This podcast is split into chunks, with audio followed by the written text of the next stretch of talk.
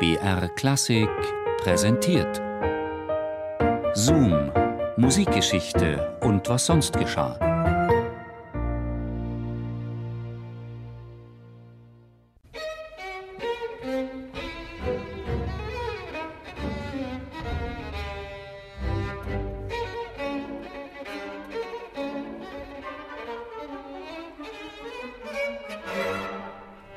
Das liebliche junge Mädchen bringt in der Tat alles mit, was ein musikfreundliches Publikum zu entzücken vermag.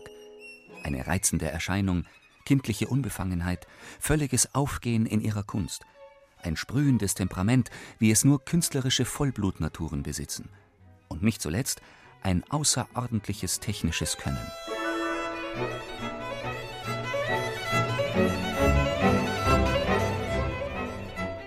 Steffi Geier, geboren 1888 in Budapest, gilt als eine der ersten Geigerinnen ihrer Zeit.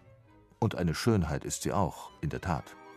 Ein Foto zeigt die 16-Jährige mit runden, ebenmäßigen Gesichtszügen, langen, leicht gelockten Haaren, ein vielfach gerüschtes Cape um die Schultern und eine kecke Pelzsamtkappe auf dem Kopf.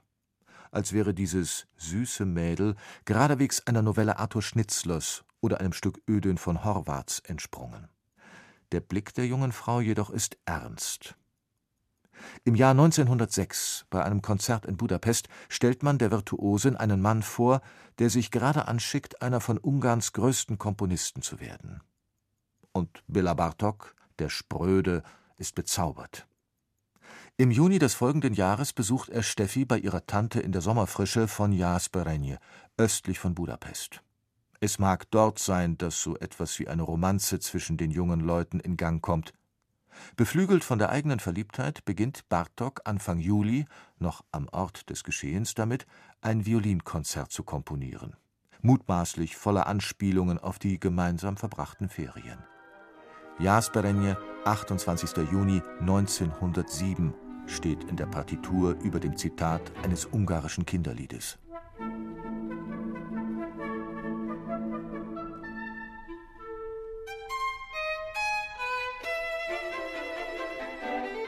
Nach den Sommerferien ist man in intensivem brieflichen Kontakt. Es ist wohl durch die Briefe Bartoks, dass sich erste Fäden in die zarte Beziehungsmechanik hineinziehen. Der Freigeist Bartok ringt um Erkenntnis in höchsten Fragen, in Religion und Weltanschauung. Die, wie es heißt, gottesfürchtige Steffi aber mag noch nicht mal die entsprechenden Bücher lesen. Doch warum sind Sie so sehr, sehr schwach und warum fürchten Sie sich vor aller Lektüre? Das ist ja zum Verzweifeln. Trauen Sie sich nicht einmal so viel Kraft zu, Ihren Glauben behalten zu können?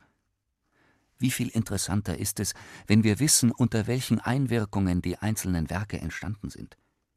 Sie würden sich nicht getrauen, Nietzsches Zarathustra zu lesen, so sehr Sie auch Strauß Zarathustra interessiert.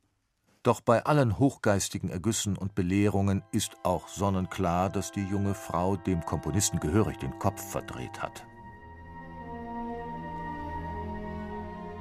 Seit einiger Zeit bin ich in so merkwürdiger Stimmung. Ich falle von einem Extrem ins andere.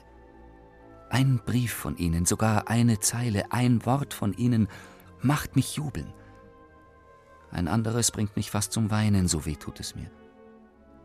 Was wird das Ende davon sein? Und wann? Es ist ein ständiger seelischer Rausch. Zum Arbeiten, zum Komponieren brauche ich gerade das.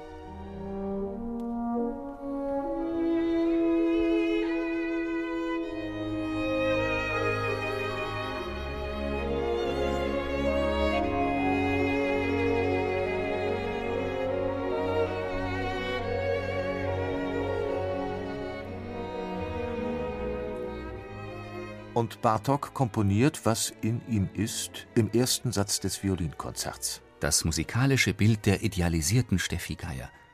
Überirdisch und innig. Ich habe das ausschließlich aus dem Herzen geschrieben.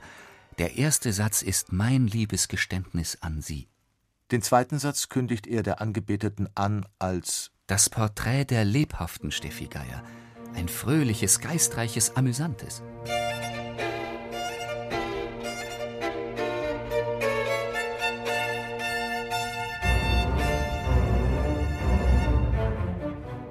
Wenig später, Im Februar 1908 beendet Steffi Geier brieflich die Beziehung. Die Partitur des Violinkonzerts überlässt Bartok ihr mit dieser Widmung. Für Steffi aus glücklicheren Zeiten, auch wenn diese schon halbherzig waren. Steffi Geier wird das Konzert nie spielen. Sie schließt es in ihrem Notenschrank ein, heiratet in erster Ehe einen Wiener Rechtsanwalt und in zweiter den Schweizer Komponisten Walter Schulthess, dem sie nach Zürich folgt. Dort ist sie Konzertmeisterin in Paul Sachers Collegium Musicum und eine renommierte Pädagogin am Zürcher Konservatorium. Bevor sie 1956 stirbt, erlaubt sie eine Uraufführung nach ihrem Tod. Zwei Jahre später und zwölf Jahre nach dem Tod Bela Bartoks erklingt sein erstes Violinkonzert, das Dokument einer ein halbes Jahrhundert zurückliegenden unglücklichen Liebe in Basel zum ersten Mal. An die Partitur hatte, wie sich herausstellte, der Komponist ein langes Gedicht des Dichters Bela Balázs angefügt, in dem Sätze stehen wie dieser. Keine zwei Sterne sind einander so weit entfernt wie zwei Menschenseelen.